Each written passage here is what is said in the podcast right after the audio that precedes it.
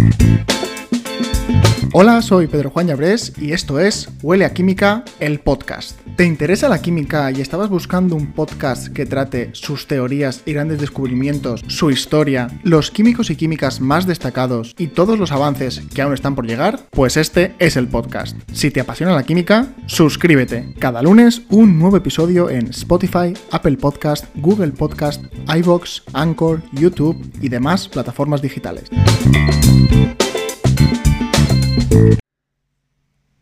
Hola, bienvenido, bienvenida a mi podcast, al podcast de Huele a Química. Un podcast donde ya sabes que solamente hablamos de eso, de química, de nuestra ciencia. Y si no lo sabes, pues te invito a suscribirte, a escuchar el resto de podcast y a sumarte a esta comunidad de amantes de la química que echábamos en falta un podcast, ¿vale? Porque las redes de la divulgación están repletas de físicos, repletas de, biotecnólogos, de ingenieros, y faltaban químicos, faltan químicos y por eso estamos en este podcast. Em, episodio número 10, ya, episodio número 10. Me encanta llegar a esta cifra porque quiere decir que la cosa funciona, funciona a mí, que me está encantando hacerlo, y os funciona a vosotros porque os está gustando escucharlo. Eh, cada vez estoy más cómodo, me encanta este formato, me permite charlar contigo. Ya cada vez me imagino más al perfil, ¿no? A tu perfil, cómo eres, qué te gusta. Eh, y me encanta, me encanta charlar contigo cada semana. Bien, pues en este episodio va a ser un poco diferente, ya que quiero introducir un nuevo formato de contenido que me gustaría repetir periódicamente, no sé, cada cuatro o cinco episodios, cada final de mes o ya veremos, que es un top. Un top 5, en este caso, puede ser un top 10, ya veremos, pero un top, hablar del top 5 de lo que más me guste o lo que más te guste a ti, si me lo dejas en comentarios. Hoy, como ya habrás leído en el título, eh, hablaremos del top 5 de descubrimientos que cambiaron la historia de la humanidad pero no cualquier descubrimiento, sino alguno en el que la química es la mayor responsable, es decir, el top 5 de descubrimientos en química que cambiaron la historia de la humanidad para siempre. ¿Y de dónde me he sacado este top 5? dirás. Pues bueno, ni es mío, ni es precisamente nuevo. Es una clasificación que en 2015 elaboró la Royal Society of Chemistry, eh, o la RSC. Para quien no la conozca, la RSC es la Sociedad Química por excelencia del Reino Unido, cuyo fin es la divulgación de las ciencias químicas, el fomento de su estudio y la mejora de su imagen. Algo así como el huele a química del Reino Unido, pero quizá un pelín más grande, ¿verdad? Bueno, pues la cosa es que en 2014 la revista Science redactó un artículo de las 50 estrellas de la ciencia en Twitter. Es decir, los 50 científicos tuiteros más famosos. Y adivina qué. Pues ningún químico entre ellos. Había de todo, como he dicho antes, un montón de físicos, un montón de ingenieros, mm, gente de la tecnología, informáticos, pero no había ningún químico. Y a ver, sé que somos ratas de laboratorio, que el mundo real nos da ansiedad urticaria, pero es que ningún químico en Twitter, pues no solo me parece a mí una lástima, sino que a la RSC le pareció suficiente como para crear una campaña para eh, mejorar el conocimiento de la sociedad de la química y los químicos. Y entre los documentos que sacó en esa campaña, uno de ellos era una infografía donde aparece este top 5. Lo encontré, me apeteció compartirlo, encaja con el tipo de contenido que quiero hacer con estos top 5, así que aquí lo tienes, arrancamos con este top 5 de descubrimientos químicos que cambiaron la historia de la humanidad. En el número 1 tenemos las penicilinas. Sí, y digo las penicilinas, no la penicilina, porque normalmente hablamos de ella como si fuera una molécula, cuando en realidad es una familia, una familia de moléculas eh, con una estructura común, ¿vale? Comparten una estructura común y cambian solo en algunos aspectos estructurales más sencillos. Eh, la estructura eh, concretamente es de beta-lactama, que para que te hagas una idea son dos anillos fusionados, ¿vale? Uno de 4 y uno de 5, y contienen en su estructura heteroátomos, en este caso nitrógeno y azufre. Sí, los químicos orgánicos llamamos heteroátomo a cualquiera que no sea carbono. ¿Vale? Eso ya es curioso, creo. Bueno, como digo, es una familia, las penicilinas, de estructuras beta-lactámicas, que tienen diferentes sustituyentes en los vértices y eso le da las propiedades que, tienen en general como, eh, ya lo sabes, antibióticos y entre ellas para diferenciarse ¿no? entre ellas. Vale, presentada químicamente las penicilinas, eh, ¿por qué decimos que es seguramente de este top 5 el más importante de la historia de la química a nivel de repercusión en, la, en el desarrollo de la humanidad? Pues bueno, porque el descubrimiento de la penicilina G o bencilpenicilina eh, fue un gran logro que cambió sin duda nuestra eh, esperanza de vida, básicamente. La historia de este descubrimiento es de sobra conocida. Eh, sabemos que fue descubierta por Alexander Fleming en 1928. Y, y además de ser una historia bastante conocida, sirve de ejemplo para un concepto que me parece a mí muy divertido, uno de los más divertidos de la ciencia en general, que es la serendipia. Es decir, ese hallazgo de algo por suerte, por casualidad, sin buscarlo previamente. Y es que eso le pasó a Fleming, ¿vale? Según la historia, eh, se dice que tenía en su mesa de trabajo unos cultivos bacterianos y se marchó de vacaciones. Eh, entonces, al volver de vacaciones, encontró que esos cultivos estaban contaminados y decidió desecharlos a la basura. Sin embargo, tuvo la destreza de ver que uno de ellos, o varios de ellos, alrededor del hongo contaminante había un, um, un círculo donde no había bacterias. ¿vale? Las bacterias de esa zona habían muerto. Es decir, el hongo podía ser causante de la muerte de las bacterias. De esa forma, Fleming se decidió a aislar y cultivar ese hongo y a confirmar su actividad bactericida y pudo extraer de ese hongo la penicilina G.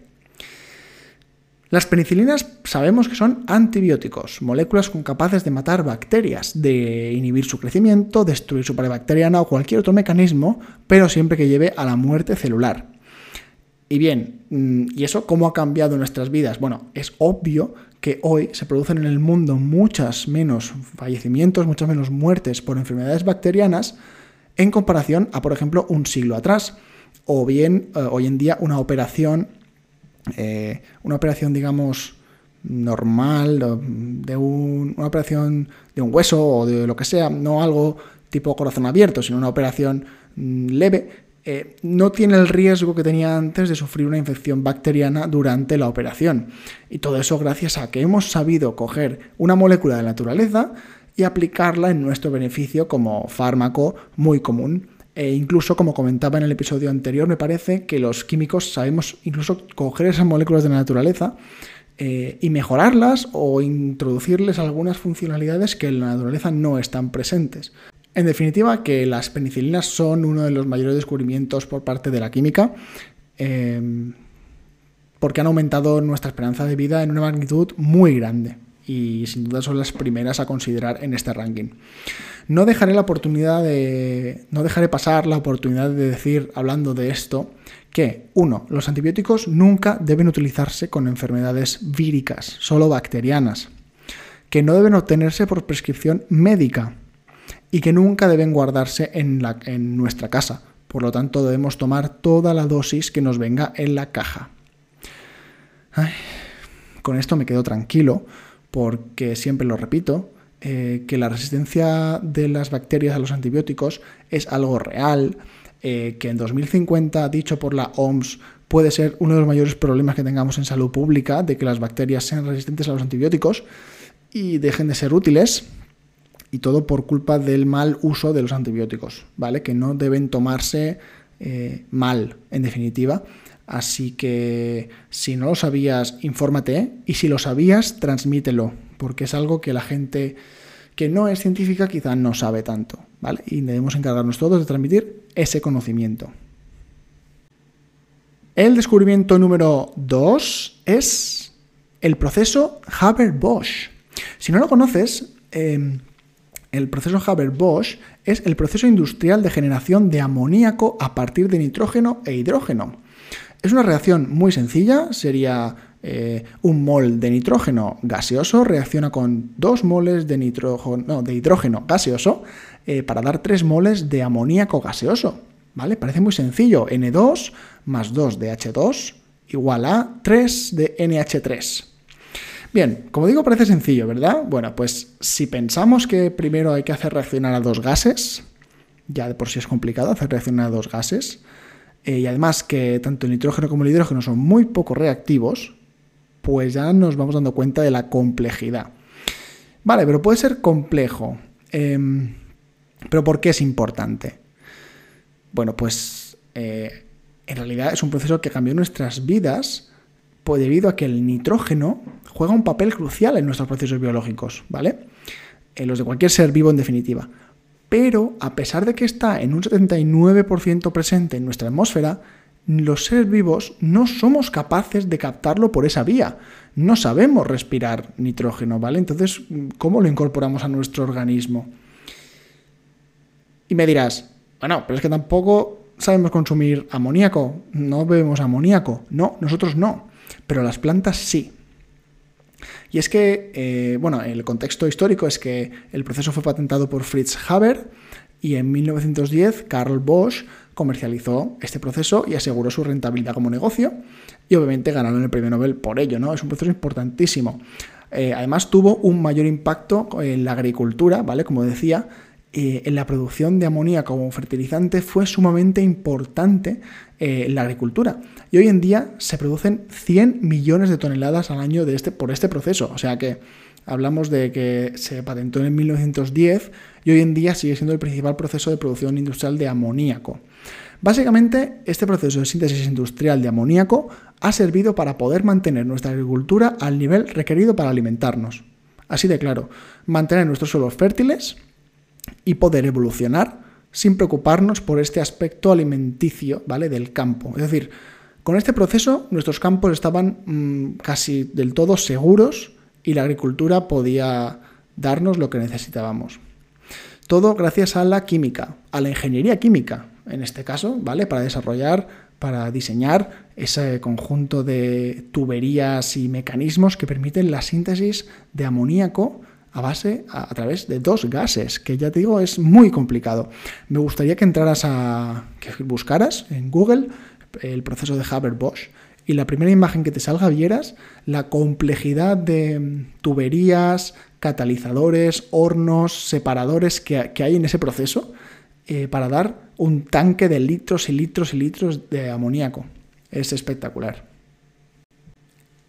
Venga, y si te digo paquetes de envasado de alimentos, juguetes, bolsas, contenedores, tubos y tuberías, cajones industriales, tambores, cubos. ¿Qué tienen en común? Bueno, pues este es el tercer descubrimiento eh, más importante que cambió la historia de la humanidad. Son los plásticos, ¿vale? Tienen en común todo eso, su material, que están hechos a base de plástico. Y es que los plásticos han cambiado nuestra vida de una manera brutal. Y concretamente, el descubrimiento del polietileno fue un primer gran avance.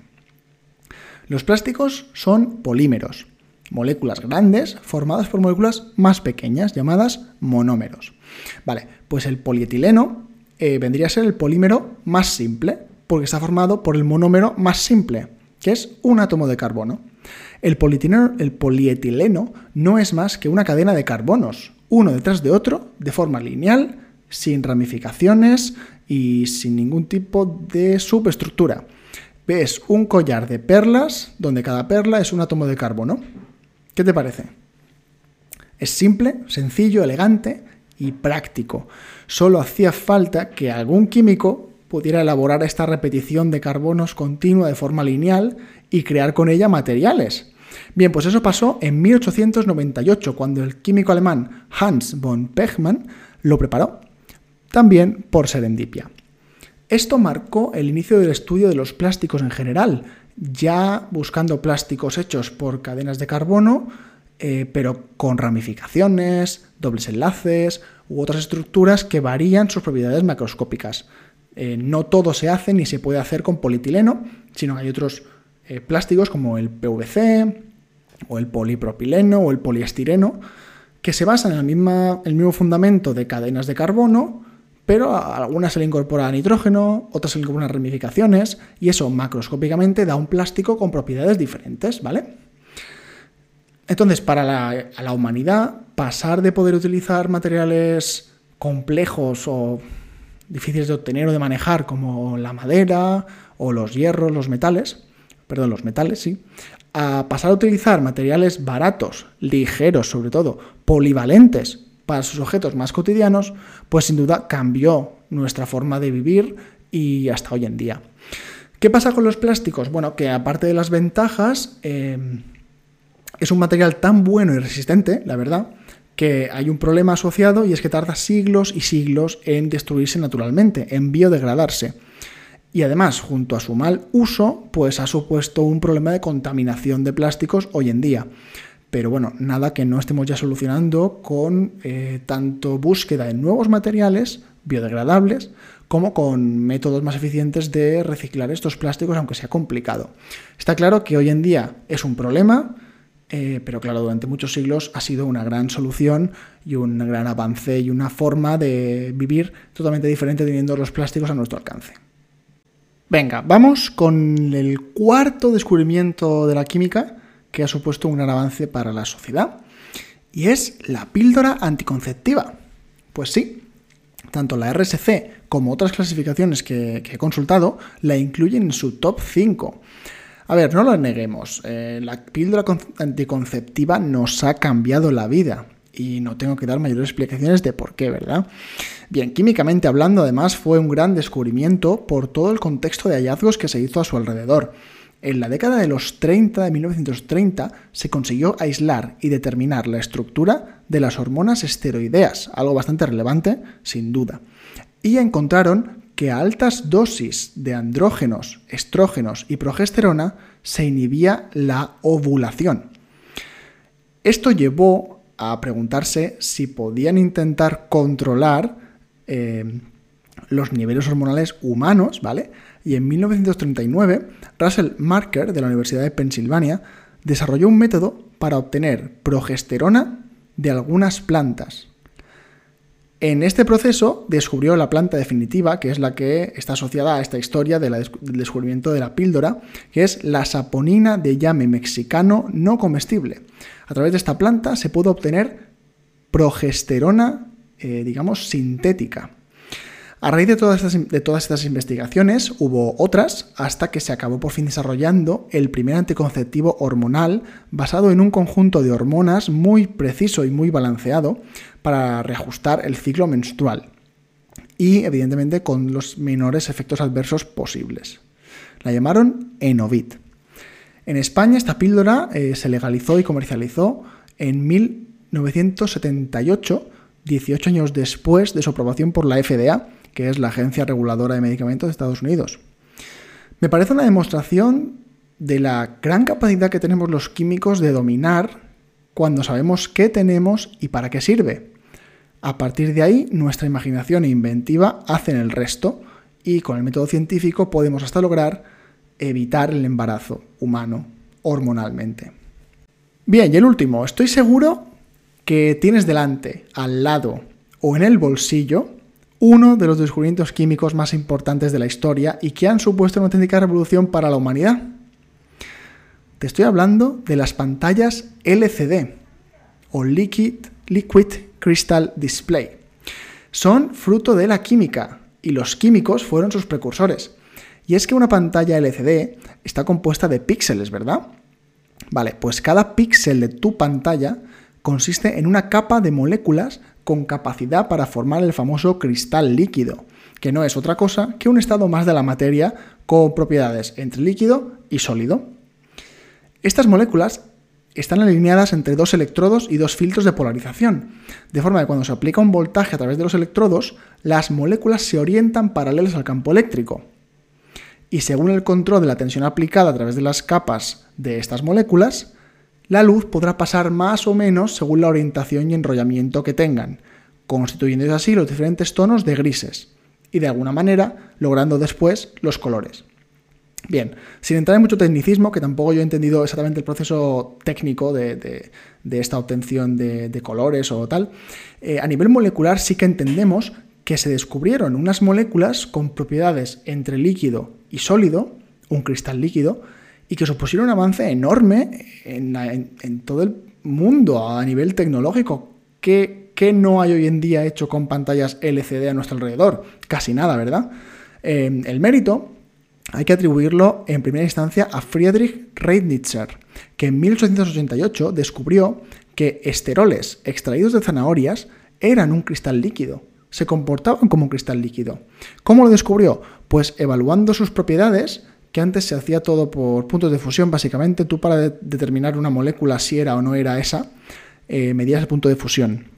¿Vale? Era un número muy preciso eh, y casi, casi eh, único en cada molécula. Bien, pues midiendo los puntos de fusión, caracterizándola mediante los puntos de fusión, vio que tenía dos puntos de fusión. Uno, el primero, el que se volvía más o menos líquido, pero opaco. Y otro, en el que ese mismo líquido se volvía transparente. Eran como dos puntos diferentes. A esas temperaturas intermedias, ¿vale? Entre esos dos puntos de fusión, las llamaron la mesofase. Y eso constituye la creación de un nuevo estado de la materia, que es el cristal líquido.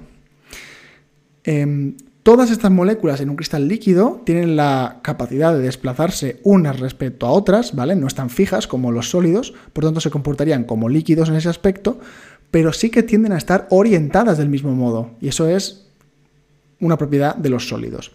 En definitiva, quizá la química aquí no tenga que ver en el sentido de las pantallas, pero el descubrimiento de los cristales líquidos de moléculas que se comportan de esta manera ha llevado a que la tecnología avance con esas moléculas a crear pues las pantallas LCD, que lo queramos o no, eh, nos han cambiado la vida. ¿Vale? Todo esto va de descubrimientos que han cambiado la vida de la humanidad, el desarrollo de la humanidad. La penicilina en cuanto a la esperanza de vida. El, proceso de Haber-Bosch eh, a, la, a la fertilidad de los campos de agricultura el polietileno a todos los materiales que hoy en día tenemos a nuestra disposición, baratos, ligeros, en fin, eh, la píldora anticonceptiva a nivel social o las pantallas LCD a nivel tecnológico para poderme tú estar viendo a través de YouTube o con tu ordenador o con tu tableta o con tu teléfono, ¿vale? Es sin duda innegable. Hasta aquí el episodio de hoy, espero que te haya gustado, eh, voy a hacer este top más a menudo, me tengo varias ideas de ya los tops que quiero llevar a cabo, pero me gustaría que me dejaras comentarios de, los próximos top 5 o top 10 que te gustaría hacer. Eh, por ejemplo, el top 5 de, de químicos de la historia o químicas de la historia también, top 5 de moléculas importantes para la vida, por ejemplo, top 5 de los átomos que más me gustan, de los elementos que más me gustan, no lo sé. ¿Qué top 5 te gustaría a ti? Déjamelo en comentarios en cualquiera de las plataformas donde escuches este podcast, que seguro que yo las voy controlando casi todas, ¿vale? Casi todas. Si no, me lo puedes dejar también en Instagram, arroba huele a química, allí podemos interactuar y charlar un rato, eh, o también estoy en Twitter o en Facebook. Em, si no me estás viendo a través de YouTube, tengo un canal de YouTube en el cual cuelgo estos podcasts en formato de vídeo donde puedes verme. O también puedes, ¿qué más? Ah, leer, leer una entrada de mi blog, ¿vale? Mi blog Huele a Química que empecé en 2016 y ahí tengo algunas entradas escritas cuando empecé a divulgar eh, escrito. En definitiva, si pones Huele a Química en Google me encontrarás. Eh, espero que te haya gustado este podcast, que te guste eh, el podcast en general. Si acabas de llegar suscríbete y escucha todos los anteriores. Ya estamos por el 10 y seguimos para adelante, ¿vale? Seguimos más porque tengo preparado más material. Em, ya está. Hasta la semana que viene. Nos vemos la semana que viene. Chao.